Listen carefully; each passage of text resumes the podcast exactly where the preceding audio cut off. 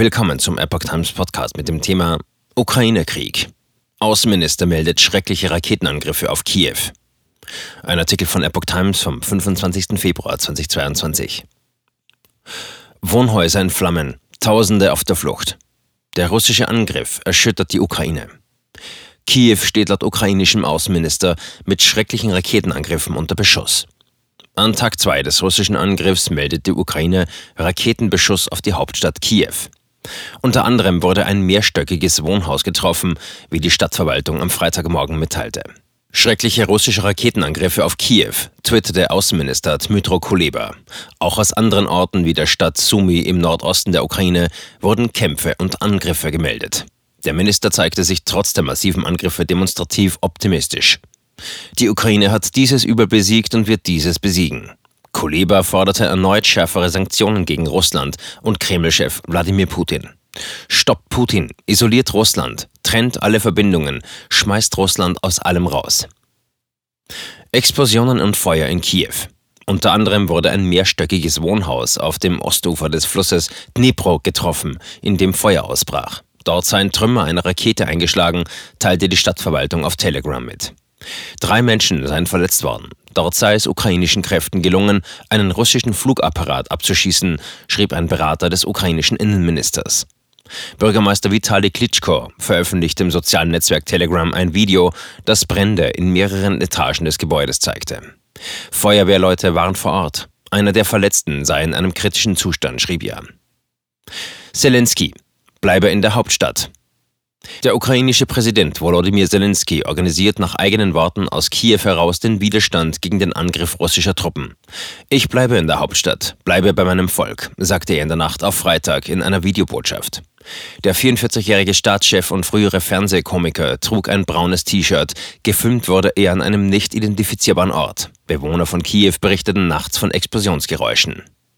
Der ukrainische Grenzschutz berichtet währenddessen von Todesopfern durch Raketenbeschuss auf einen seiner Posten im Süden des Landes im Asowschen Meer.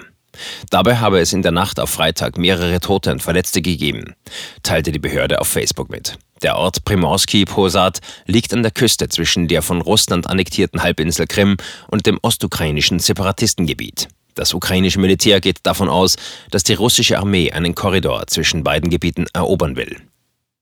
137 Tote am ersten Tag. Die ukrainische Armee habe am ersten Tag der russischen Invasion 137 Soldaten verloren, sagte Zelensky. Er nannte sie Helden. 316 Soldaten seien zudem verletzt worden. Die russischen Angriffe aus mehreren Richtungen hatten am Donnerstagmorgen begonnen. Heute hat Russland das gesamte Gebiet der Ukraine angegriffen und heute haben unsere Verteidiger sehr viel geleistet, sagte Zelensky. Angaben über zivile Opfer blieben spärlich. Im Gebiet Kharkiv an der Ostgrenze seien 23 Menschen getötet und Hunderte verletzt worden, teilte Verwaltungschef Oleg Sinegubov nach Angaben der Agentur Unian mit. Zelensky mutmaßte, dass der russische Angriff ihn stürzen solle. Nach unseren Informationen hat mich der Feind zum Ziel Nummer eins erklärt, meine Familie zum Ziel Nummer zwei, sagte er. Er beklagte, dass keiner seiner internationalen Gesprächspartner eine Aufnahme der Ukraine in die NATO befürwortet habe. So sei die Ukraine auf sich allein gestellt. Auch die US-Regierung sah Zelensky als ein Hauptziel für russische Aggressionen. Er verkörpere in vielerlei Hinsicht die demokratischen Bestrebungen und Ambitionen der Ukraine und des ukrainischen Volkes, sagte der Sprecher des US-Außenministeriums Ned Price dem Center CNN. Allgemeine Mobilmachung in Ukraine angeordnet.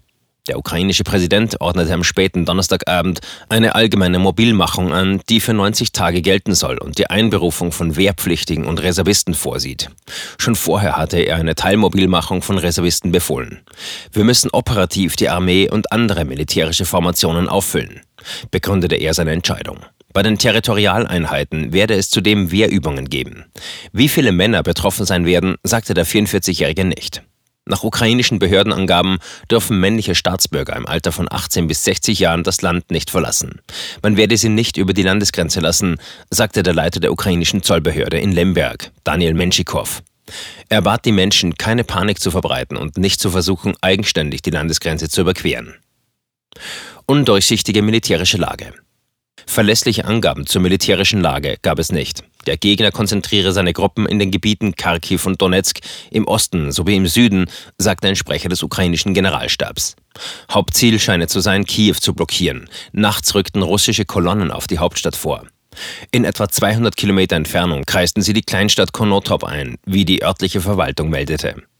In der strategisch wichtigen ukrainischen Hafenstadt Mariupol am Asowschen Meer wurden nach Angaben der Stadtverwaltung 17 große Hochhäuser durch Beschuss beschädigt. Die Stromversorgung sei teilweise ausgefallen, die Wasserversorgung funktioniere hingegen. 23 verletzte Einwohner der Stadt sowie 23 verletzte Soldaten seien in Kliniken aufgenommen worden.